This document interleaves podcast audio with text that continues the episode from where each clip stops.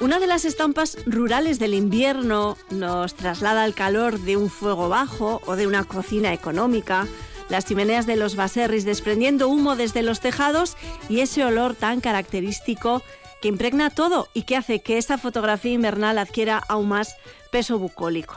Sin embargo, ese momento idílico puede convertirse en cuestión de segundos en un infierno y en el peor de los casos, en un callejón sin salida con consecuencias fatales.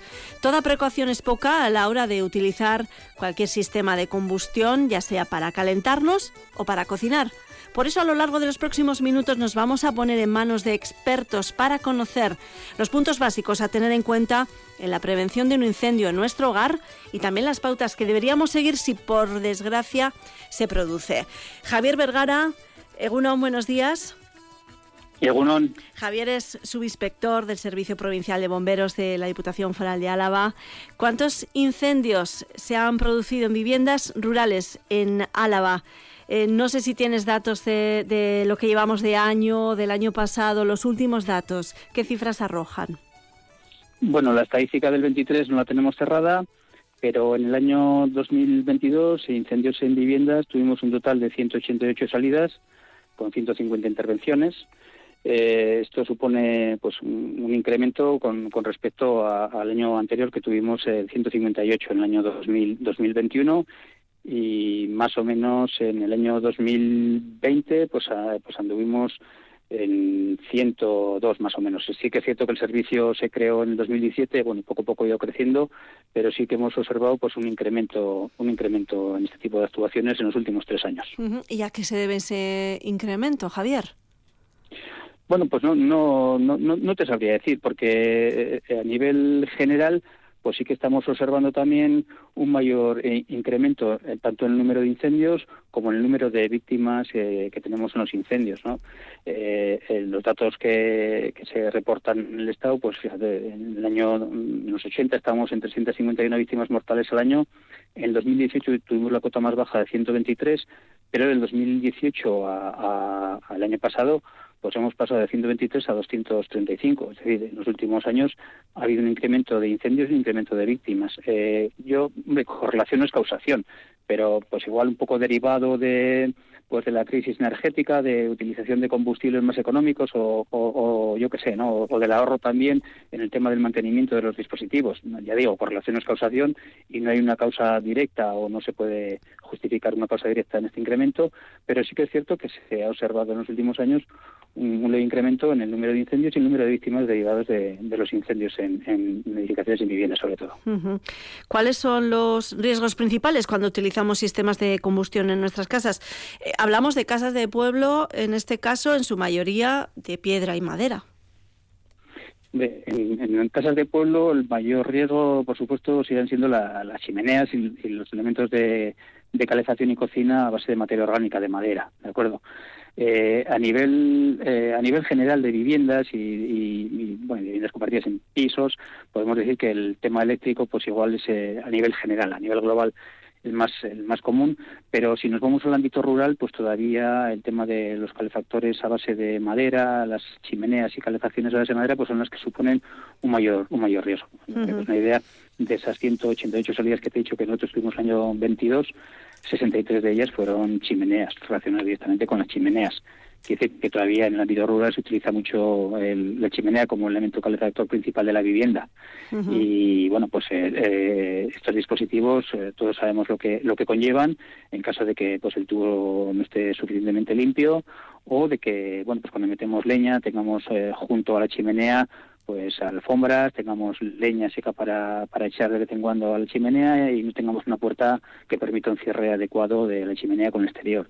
Bueno, pues a veces estas, eh, estas condiciones pues eh, acaban propiciando un incendio, ya sea en el tubo de la chimenea o acaban propiciando un incendio en el salón en el cual está la chimenea como consecuencia de ese paveseo que a veces la madera eh, tiene, eh, tiene hacia el exterior y esas chispas que caen en el exterior pues acaban en el elemento combustible que, comienza a.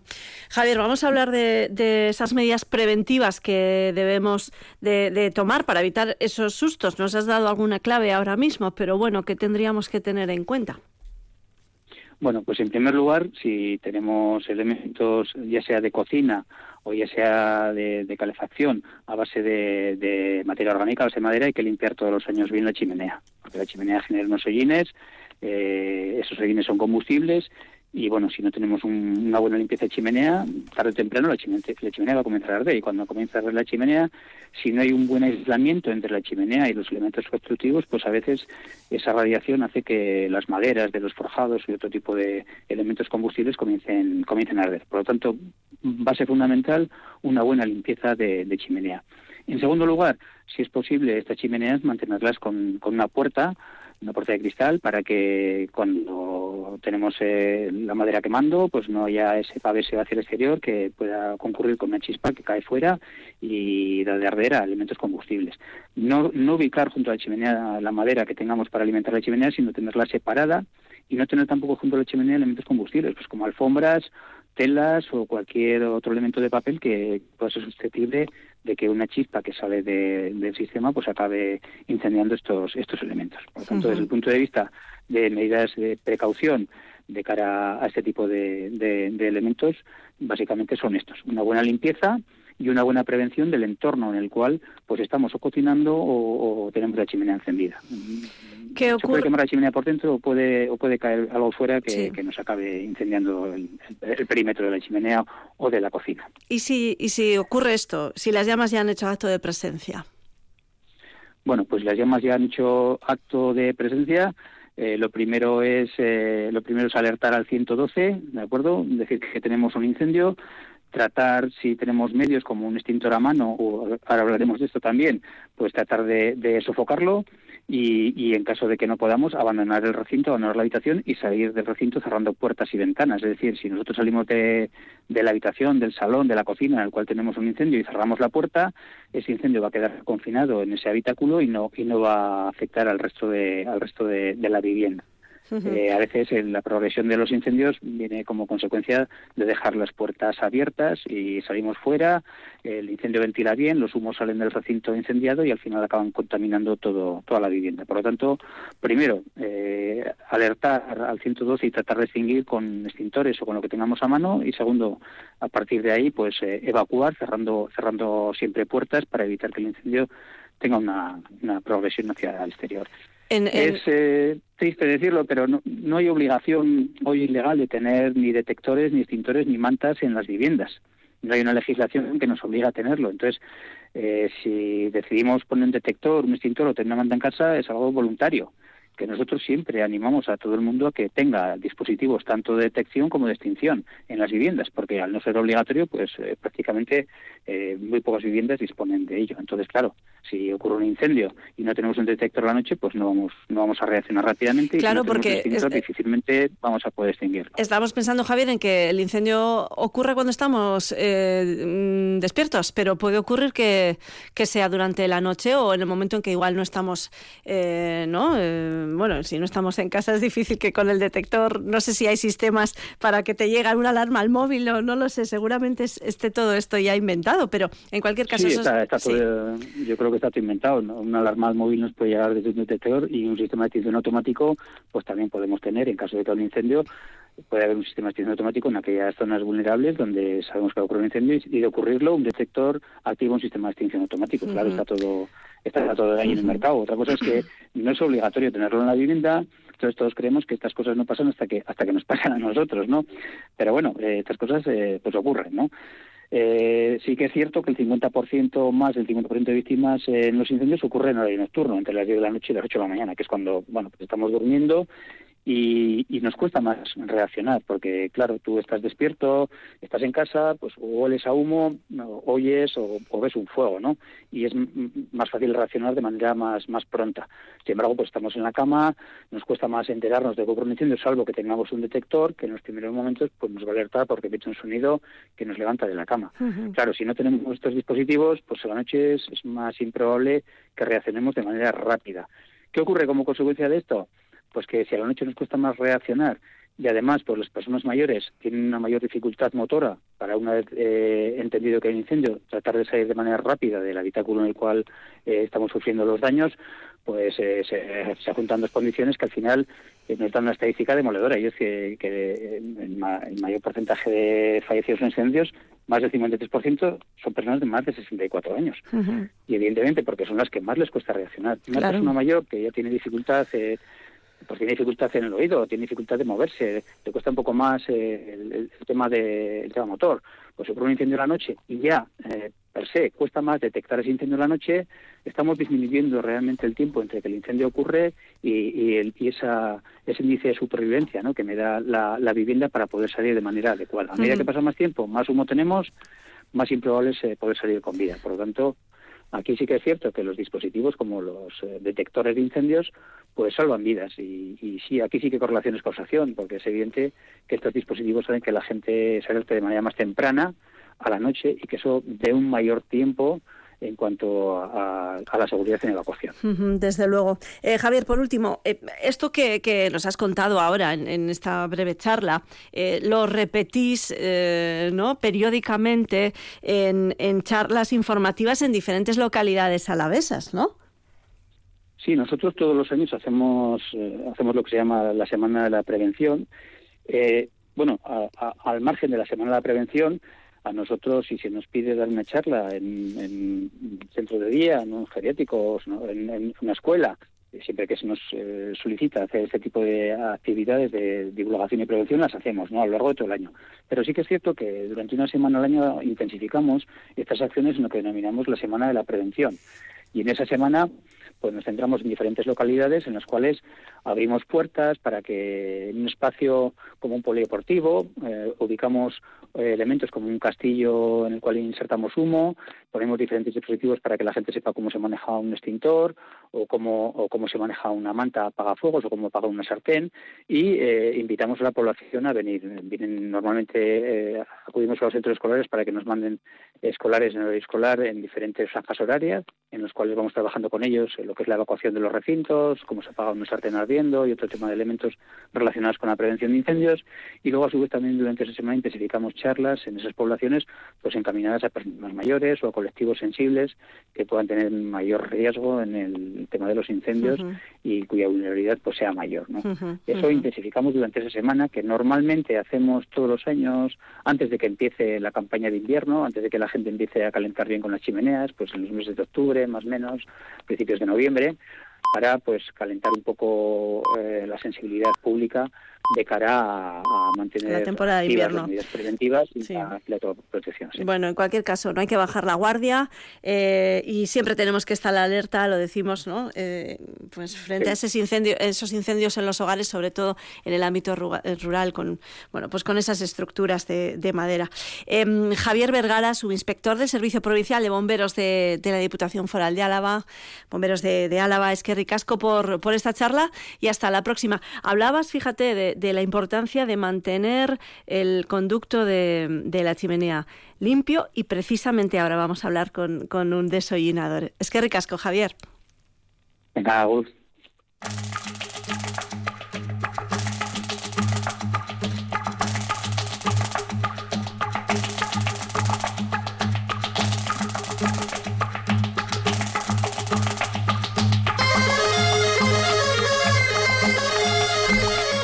la belleza y la calidez del calor de una chimenea, ver una chimenea encendida, esa imagen es muy difícil de superar. Y a veces se olvida que esas chimeneas, esas cocinas económicas, las calderas de pellet incluso, van acumulando residuos, hollín, que en ocasiones, pues bueno, eh, dificultan que eso funcione correctamente. Su limpieza es fundamental para evitar problemas. Aquí entra el juego, en juego el trabajo profesional de un desollinador como Carlos. Carlos Hurtado, Egunon, buenos días. Hola, buenos días. ¿Qué tal? ¿Cómo estás? Eh, bien, bien, escuchando un poquito y aprendiendo también de Javier lo ha dejado claro, Javier eh, lo ha dejado claro, es muy importante tener los conductos de las chimeneas limpios una vez al año, decía él. Em, ¿Tú eres desollinador desde, desde hace cuánto, Carlos? Eh, eh, su tono de sollinadores está desde hace tres años, desde hace tres años en, en Vitoria y en Álava. Y, eso, pues estamos, eh, también le proponemos a la gente que debería hacerse cada, cada año. Pero aunque aún no seguimos. ¿Se cumple esto? Eh, no, mm, a ver, eh, al ser una empresa nueva, eh, pues nos va llamando la gente que nunca lo ha hecho, los que tienen emergencia, los que llevan 15, 20, 25 años sin hacerlo. Entonces, al ver que no les ha pasado nada en ese tiempo, cuando pasamos nosotros dicen, bueno, ya te llamaré. Oye, pero debes de hacerlo cada año. Y pues ya se fía porque han pasado toda esa temporada, pero pero bueno, hay gente que vamos que si nos si lo van haciendo periódicamente. Eh, Carlos, ¿qué formación has recibido? ¿Qué formación has, has recibido eh, para desarrollar este trabajo? A ver, eh, realmente eh, hay un hay una norma que se llama el Reglamento de Instalaciones Térmicas de Edificios, que es el RITE. Que ahí pone que este tipo de instalaciones la debe de, este tipo de mantenimiento lo debe hacer alguien con este carnet. Eh, pues todavía eh, lo hace mucho manitas. Este tipo de trabajo lo hace pues, mucha gente que en esta forma realmente recomendamos a las familias que busquen a alguien que esté formada porque somos los que realmente conocemos la normativa y las instalaciones cómo deben de estar hechas y construidas. Una persona que no lo sabe, pues no puede aconsejarle realmente cómo tiene que tener o si su instalación está en condiciones para que la siga usando. Ya que si no está en condiciones, aunque esté limpia, no está en las condiciones, que pues puede ir debilitando otras estancias de la vivienda, porque los humos se pueden ir a otro lado. Nosotros tenemos herramientas eh, para, para, o sea, metemos cámaras y otro tipo de herramientas para saber en qué condiciones reales está la instalación.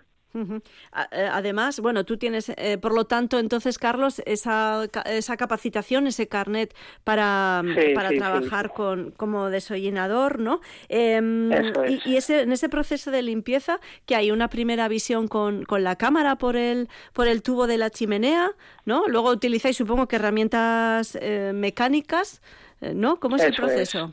Eso es. A ver, aquí en, en Álava, pues sabemos dos desollinadores. Matías y, nosotros, Utondo. Eh, trabajamos de pues de formas diferentes, diferentes. Matías trabaja la vieja usanza desde el tejado y nosotros de abajo hacia arriba. La herramienta que utilizamos es para trabajar de abajo hacia arriba. Tenemos una herramienta que pues que es más mecánica de la movemos con un taladro, subimos metro a metro y subimos a aproximadamente hasta unos 19 metros de abajo hacia arriba. Madre mía. Bueno, baserris de 19 metros de alto no te habrás encontrado, ¿no? Pero edificios. no, no, edificios sí. Edificios en Vitoria hay todavía unos cuantos que tienen que tienen chimeneas. Que tienen chimeneas y bueno, aquí aquí estamos nosotros para para cubrir esa parte. Carlos, vemos en, grandes almacenes, en tiendas de bricolaje, pastillas eh, para meter en chimeneas o en cocinas de leña que se supone que limpian eh, el conducto.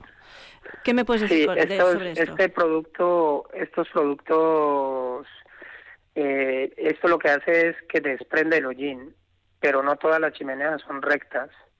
Hay chimeneas que con muy poca curva que tengan, al desprender el hollín lo que hace es ir acumulando todo este hollín en estas pequeñas curvas. Entonces yo principalmente es algo que no recomiendo. El hollín es, es sólido y por lo tanto tiene que haber una limpieza mecánica. Eliminar ese hollín del conducto, Eliminar ese hollín, sí, eso es. eh, por otro lado, si, si por lo menos eh, yo como profesional voy y limpio un conducto y no puedo retirar todo el hollín que he bajado, lo, lo suyo es no limpiarlo, porque es engañar al cliente, es hacer que limpio, pero si no retiro el desperdicio no puedo, no estoy haciendo absolutamente nada, estoy dejando todo acumulado en, en una parte. Y esto mismo hace las pastillas estas desollinadoras. Em, eh, Carlos, nos preguntan, por cierto, a través del WhatsApp del 656-787180. Eh, igual nos puedes ayudar, porque era una pregunta para Javier. Eh, los detectores de, de, humo, eh, ¿dónde se pueden comprar? No sé si precisamente en estos centros de bricolaje, en ferreterías, no lo sé. Sí, sí, estos se encuentran en, en este tipo de tiendas tranquilamente. En grandes superficies los encuentras. ¿Qué es lo más extraño, Carlos, que te has encontrado eh, limpiando un conducto como desollinador, en un conducto de chimeneas? Aparte de algún animalillo que otro, pero ¿qué, qué, qué es lo más extraño? Lo más extraño en chimeneas aquí en Vitoria, en, aquí en Vitoria, en la zona de Adurza, eh, atascos de, de, más o menos de un metro de, de, profundidad dentro de una chimenea, eh, eh, trozos de periódico del, de un periódico El Correo ¿Sí? De 1976 o 72, algo así. Madre mía, madre mía. Claro, porque lo que hace el hollín, Carlos, es va atascando el conducto como cuando... No, en ese caso eran nidos, ¿eh? Eran nidos. Sí, eran nidos, eran trozos de papel envueltos en nidos. Una chimenea que no se utilizaba hace muchos años y que no se utilizaba y la querían activar y a la hora de limpiar pues encontramos estos periódicos. Primero, primero limpieza. Has hablado antes de que hay mucho manitas, Carlos, limpiando chimeneas o intentando limpiarlas.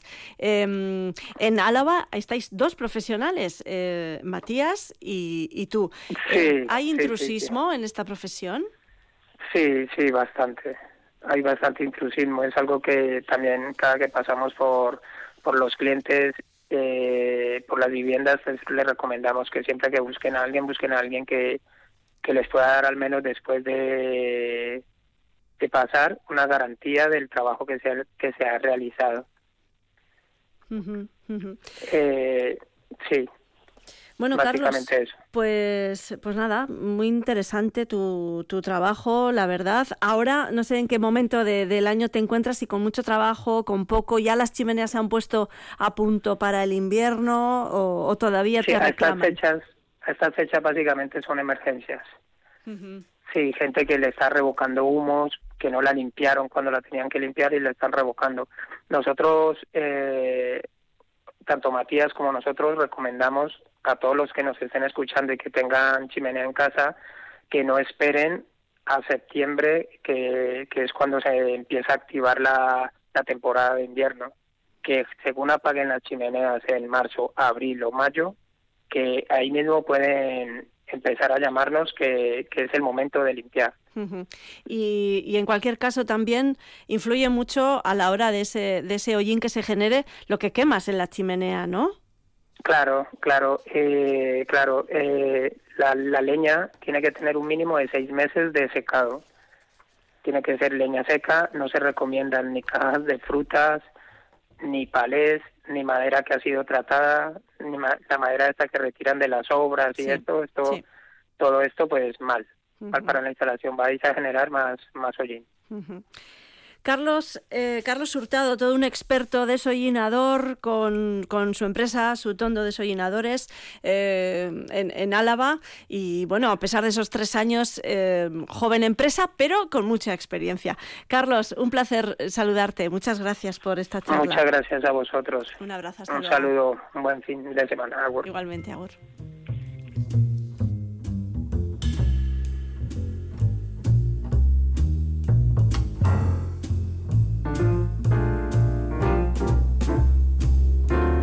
La tecnología en materia de prevención y extinción de incendios va avanzando, como, como estamos escuchando. Ahora hablamos de un sistema autónomo de extinción para el hogar, un sistema que está integrado en los propios muebles de la cocina. Eh, nos avisa y si es necesario extingue el fuego que, se pueda producir. Además no necesita eh, obra en, en, casa.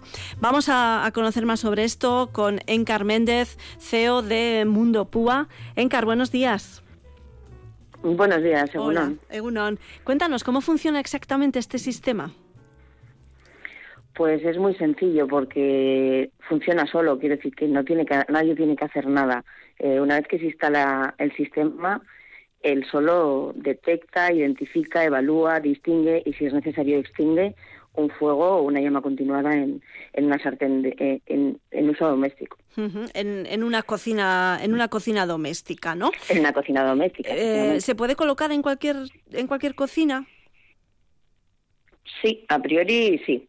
Cualquier cocina en la que pues, eh, en la que pueda haber un, tipo de campana extractora, un armario cerca, o eh, se tiene que poner en, algún sitio, no por nada especial, se podría poner visible. Lo que pasa es que no nos suele gustar ver nada que no sea como mucho un armario pero bueno, que, que, se puede poner, si no hay mobiliario en la parte de arriba de, la cocina, se puede poner en cualquier cocina.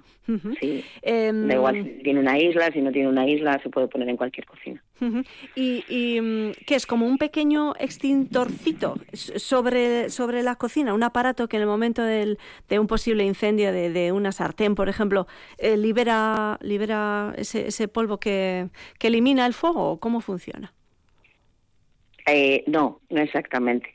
Primero que mm, estamos hablando, me estás hablando ahora de polvo y no, no hablamos en ningún momento de polvo. Vale. ¿vale? Es cierto que lleva un extintor, el más pequeño que por normativa existe en el mercado, pero realmente lo que hace que esto funcione es todo un compendio de tecnologías, no es, un, es inteligencia artificial y realmente hemos conseguido reducirlo muchísimo precisamente pues porque si lo tienes que poner sin hacer obra dentro de un armario de tu cocina no te puede ocupar todo un armario no entonces eh, es cierto que cuando me dices esto de, de, del agente extintor bueno pues es un agente extintor, extintor específico para fuegos de sartén o sea para aceites de cocina no no hay mucha gente que igual puede pensar pues qué es lo que expulsa polvo agua no no ni polvo ni agua es un agente específico no y además que extingue el fuego en, en, nada ¿no? En segundos, sí. hemos visto vídeos y, así funciona. Eh, Encara, habéis presentado este producto en varias localidades en Álava. No sé cuál está siendo el interés de, de, de la ciudadanía. Pues la verdad es que estamos súper contentos porque esto empezó, bueno, pues con una idea, ¿no? Con una idea de, de salvar vidas, viendo, eh, eh, viendo en este caso Pruden, ¿no? Que es la, la persona con la que inicié este proyecto, pues la necesidad que había de, de, de salvar viviendas, de salvar vidas, con, con esto cuando los bomberos hacen muy bien su trabajo, vaya por delante, pero es verdad que hay localidades o hay caseríos a veces o viviendas que para cuando alguien avisa de que ve fuego, eh, los bomberos llegan, hacen lo mejor que pueden su trabajo, pero llegan tarde, o se quema la vivienda o la, o la persona incluso puede fallecer o que puede quedar muy muy muy tocada por inhalación de humos o, bueno puede quedar bañada. Bueno pues entonces bueno pues es verdad que se inventó esto para que no tuviera que, que exponerse ese tiempo que fuera cuestión de segundos y no solamente que lo extinga en cuestión de seguros de segundos sino que nos cercioremos de que la persona que está si es que está dentro de la vivienda que esté bien. Hay hay un momento en el que según extingue automáticamente avisa a, a una centralita al 112 a un familiar a quien consideremos que tenemos que, que poner dependiendo de la tipología de persona. Si es una persona dependiente eh, pues de quien dependa esa persona. A veces es de familiares, a veces es de instituciones públicas. Entonces, eh, la idea era esa, ¿no? Pues que además atienda una persona, una voz de una persona, solo para cerciorarse si, además de que haya pagado, esa persona está bien. Bueno, pues ahí estaba. Hablábamos de, nuevas tecnologías y de nuevos sistemas de, en este caso, de detección y de extinción de, incendios y llega, como, como decía Sencar, con, con inteligencia artificial. Encar Méndez, CEO de Mundo Púa, gracias por atendernos. Un saludo. Gracias a vosotros. Hasta luego, Agur.